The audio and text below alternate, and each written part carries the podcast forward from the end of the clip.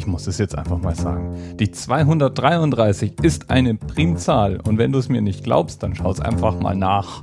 Und es ist nicht nur irgendeine Primzahl, es ist eine Sophie Germain Prime, ist eine Pillai Prime und eine Ramanujan Prime. Außerdem ist es eine Fibonacci-Zahl.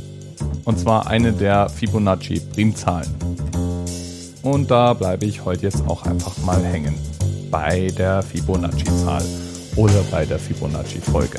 Benannt wurde die nämlich nach Leonardo da Pisa oder eben Fibonacci, einem Rechenmeister, der 1170 in Pisa geboren wurde und bis 1240 in Pisa wirkte.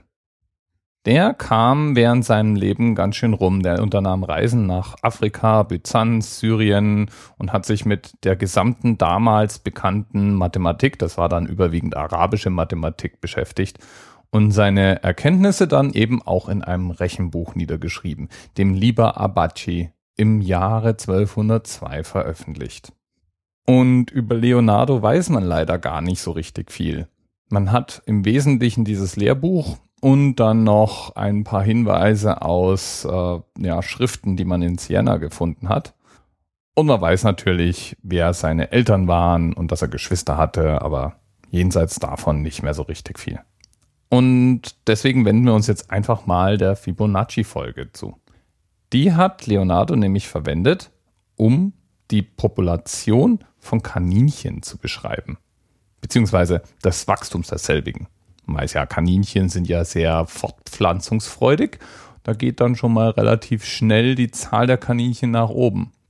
Und diese Zahl scheint ganz allgemein mit biologischen oder natürlichen Vorgängen in Verbindung zu stehen. Man findet sie nämlich in allen möglichen anderen Konstellationen.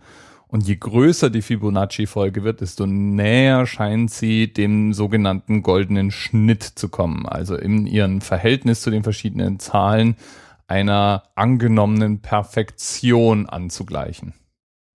Und dabei ist die Fibonacci-Folge wahnsinnig leicht zu bilden. Man addiert nämlich einfach immer die vorhergehenden zwei Zahlen der Folge, um auf die nächste Zahl zu kommen. Das Ganze fängt also mit der 0 und der 1 an. 0 plus 1 ist 1.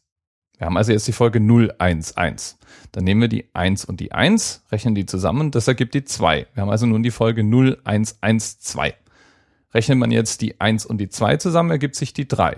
Und wir haben die Folge 0, 1, 1, 2, 3. Nun muss man die 2 und die 3 zusammenrechnen, was 5 ergibt, dann die 3 und die 5, das ergibt die 8, dann die 8 und die 13 und so weiter und so weiter. Und den goldenen Schnitt, den findet man eben immer in dem Verhältnis dieser zwei Zahlen. Also nach der 8 kommt ja dann die 13, die wäre ja aus der 8 und der 5 gebildet. Und 13 zu 8 ist 1,62.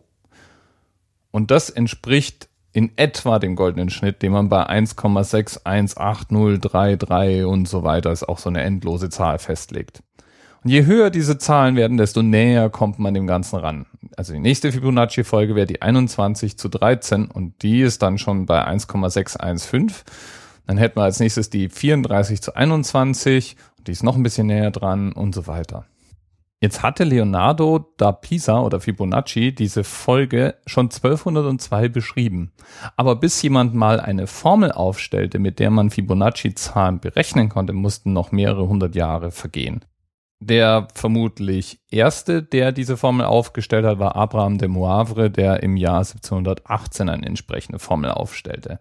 Andere berühmte Mathematiker haben sich auch mit dieser Formel beschäftigt, so zum Beispiel Euler oder Bernoulli. Und Letzterer lieferte 1728 auch den vermutlich ersten Beweis dafür.